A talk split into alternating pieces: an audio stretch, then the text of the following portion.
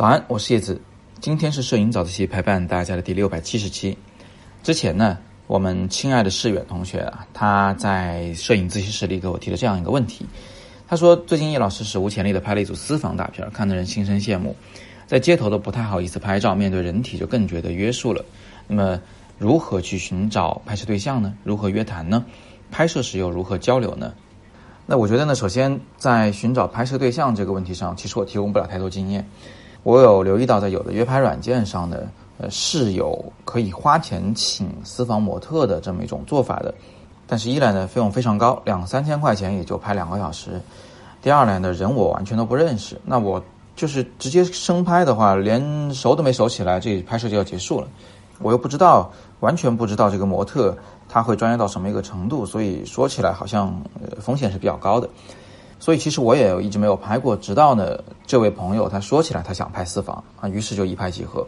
那事实上在拍了他以后呢，有另一位朋友看到了这组照片啊，就也叫我去给他拍了一组。也就是说，目前为止我总共就拍过三次私房，两次还是同一个人，就是下图中的这一位。这一位是我在新加坡认识的那个姑娘，是现在的我的自由职业摄影师这门课的学生。另一位呢是我老婆的闺蜜，她从上海刚好到北京来，所以就顺便拍了一组。所以呢，第一个问题其实我真的没什么经验啊。呃，第二个问题关于约谈的问题，因为这两个都是熟人，所以呢约谈就很顺其自然。其中呢，我老婆的闺蜜她是自己想好了各种的拍摄剧本，嗯，然后呢她就呃在她姐姐家腾出了一间房来拍摄。那我在拍照的时候主要是遵循她的想法，哎，她想这样，她想那样，我呢在她的这个想法的基础上给一些建议，然后灵机应变做一些小小的修改，让画面可能变得更唯美一些。从我的视角来看。那新加坡的那个妹子呢？因为我们就之前根本没有提前沟通过任何的拍摄问题，但是啊，但是这个很重要，我们花了很多时间在 L B N B 也就是爱彼迎这个 app 上来找好看的适合拍照的房子。我们在上海拍过一次，在北京拍过一次，都是在 L B N B 上订的房。那我想，如果是一个陌生人的话，呃，其实我至少要跟他吃顿饭，喝个咖啡，能够了解清楚他的一个背景情况。呃，双方算是认识了以后再开拍，我不太喜欢拍完全不认识的人，我就这样不只是尴尬，而且呢，我就根本就没有办法去捕捉他的性格的特质。好，第三个问题，我想着重说一下关于订房的问题啊，这是今天的一个重点。那因为订房的问题里面要注意的细节比较多，那首先呢是大部分的 L B N B 的房东啊都不允许商业拍摄。那我呢就给自己找了个说法是吧？我本来就免费给人拍，都是朋友，我也不收钱，那怎么能算商业拍摄呢？所以我就跟房东说，我就顺便给朋友拍几张照片，那房东自然就不反对了。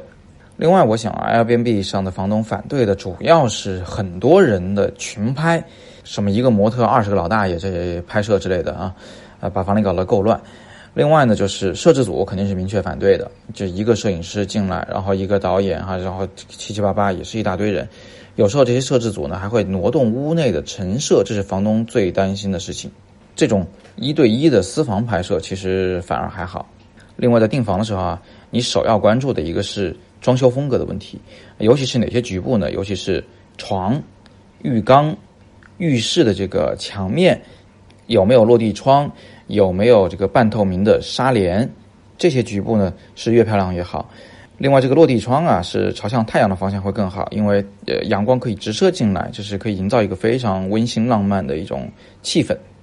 你还可以看看家里边的沙发漂不漂亮，有没有呃假花或者真花一类的，到时候可以用作道具的东西。刚才提到那个纱帘呢，也是非常管用的。呃，你可以用它蒙住镜头来拍出梦幻朦胧的效果，也可以用它隔在相机和模特之间拍摄，来营造一种这种呃犹抱琵琶半遮面的这种美感。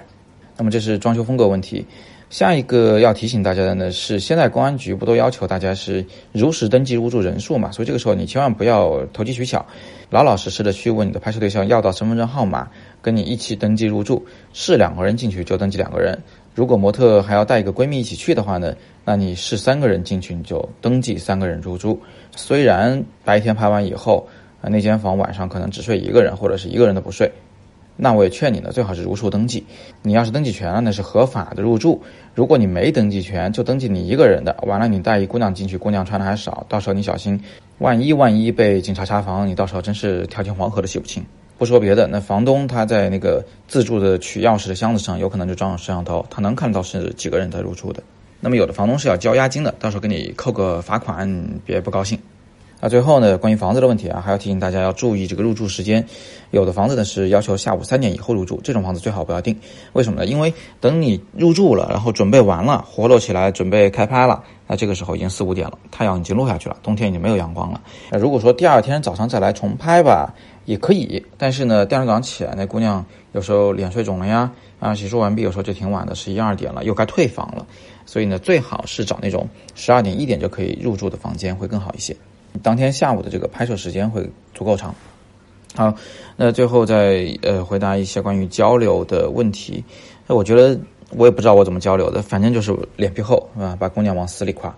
各种赞叹各种美。嗯，姿势哪怕摆的稍微有点不好看，那我可能也会说，哎呀，挺好挺好啊，先摁两张快门咔咔的，然后再跟他说，哎，这个手如果举起来一点会更好一些，哎，手往前面挡一些会更好一些。